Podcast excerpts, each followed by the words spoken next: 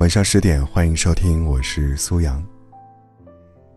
电视剧《离婚潜规则》里有这么一句台词：“过日子就是凑合，凑在一起生活。”在现实生活中，有很多婚姻始于过日子，最后也毁于过日子。那些凑在一起，只会过日子，只顾着过日子，只想过日子的人，最终的最终，日子都没法过了。有人说，婚姻的本质是搭伙过日子。于是，当一个女人听到一个男人对她说“你适合过日子”时，他们便误以为这是爱，这是想要与之长久的承诺。殊不知，藏在过日子背后的寓意是：你适合帮我经营家庭，你适合为我生孩子，你适合去处理生活琐碎。这一切的一切，或许。与日子有关，却与爱无关。记得几年前看过这样一个相亲节目，节目当中主持人问男嘉宾：“你想要一个什么样的老婆？”时，男嘉宾回应道：“我要求不高，找一个贤惠的、勤快的、会做饭洗衣服的，一日三餐四菜一汤，帮我把家里收拾得干干净净，会带孩子就行了。”男嘉宾的话音刚落。坐在一旁的二姨迫不及待地补充道：“一要身体健康，二要心地善良，三要勤劳肯干，四要当家理财，一定要干活干活，只有干才能活。好看的脸蛋儿不出大米。”说句实话，男嘉宾和二姨的要求确实不高，他们口中的种种标准，其实很好达成，稍微花点钱，找个保姆就能做得妥当。那又何必上节目找老婆呢？原因在于，找保姆要花额外的钱，娶老婆就不用了。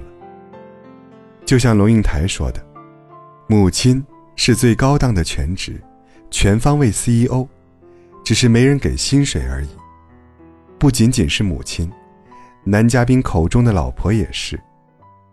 同样把老婆当全职的，还有演员杨烁。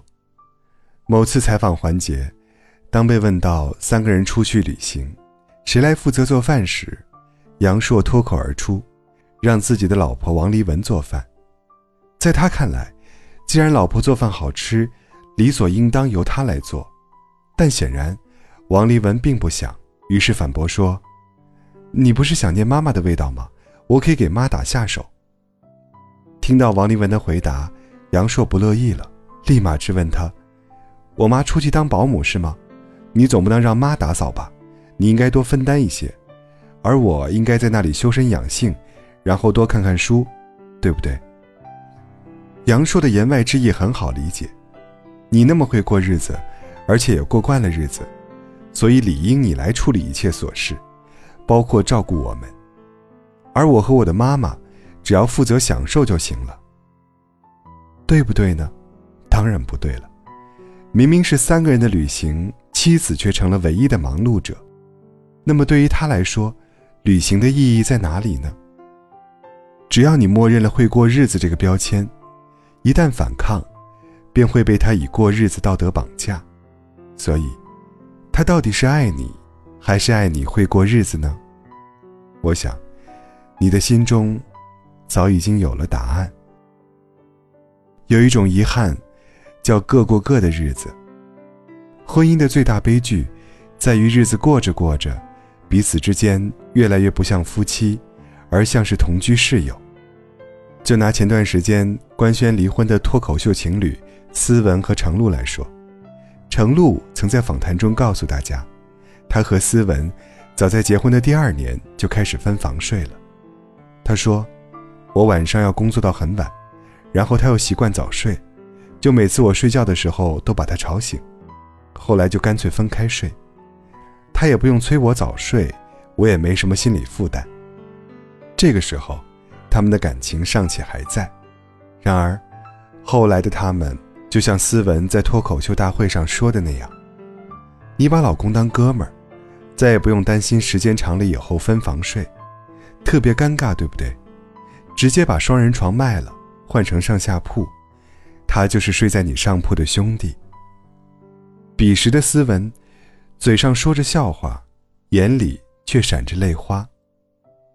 他们两个的婚姻历程，让我想到婚姻当中有这么一种遗憾：我们都在努力过日子，你过你的日子，我过我的日子。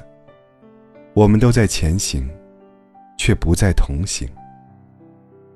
余秀华在诗里告诉我们：生活。坐在词典里面，一天一个讲义，最后都蜷缩进柴米油盐，偶尔蜷缩进玫瑰，成为一个意外月。八月在一场蓝里。说的是婚姻如生活，需要人间烟火，也需要朵朵玫瑰。两个人在一起是要一起过日子的，但婚姻不仅仅是过日子，还需要爱情来点缀。记住，人若不相爱，就会变成石头。婚姻很贪心，它既要有现实，也要会做梦。好比生活中的纪念日，第一次告白，第一次约会，第一次亲吻，第一次爱的结晶。他们的存在，便是在提醒我们，除了日复一日的平凡生活。别忘了你们曾经相爱过的时刻。凭借着偶尔回想起来的片语时光，婚姻才会越走越远。固执押韵的排比，固执幼稚的押韵，零零散散凑齐了真音。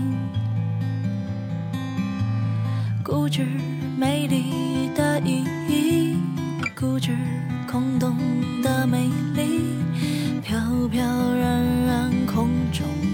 见你。你是我未曾拥有、无法捕捉的亲昵，我却有你的吻、你的魂、你的心，载着我飞呀飞呀飞，越过了意义。你是我朝夕相伴、触手可及的虚拟。陪着我，像纸笔，像自己，像雨滴，看着我追追呀追，落到云里。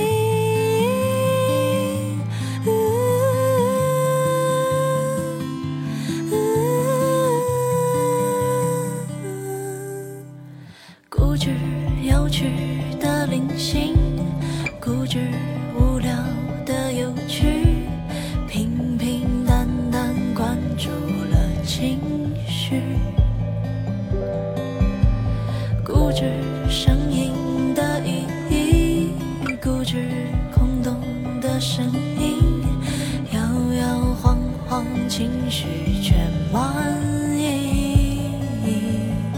你是我未曾拥有、无法捕捉的亲昵，我却有你的吻、你的魂、你的心，载着我飞呀飞呀飞。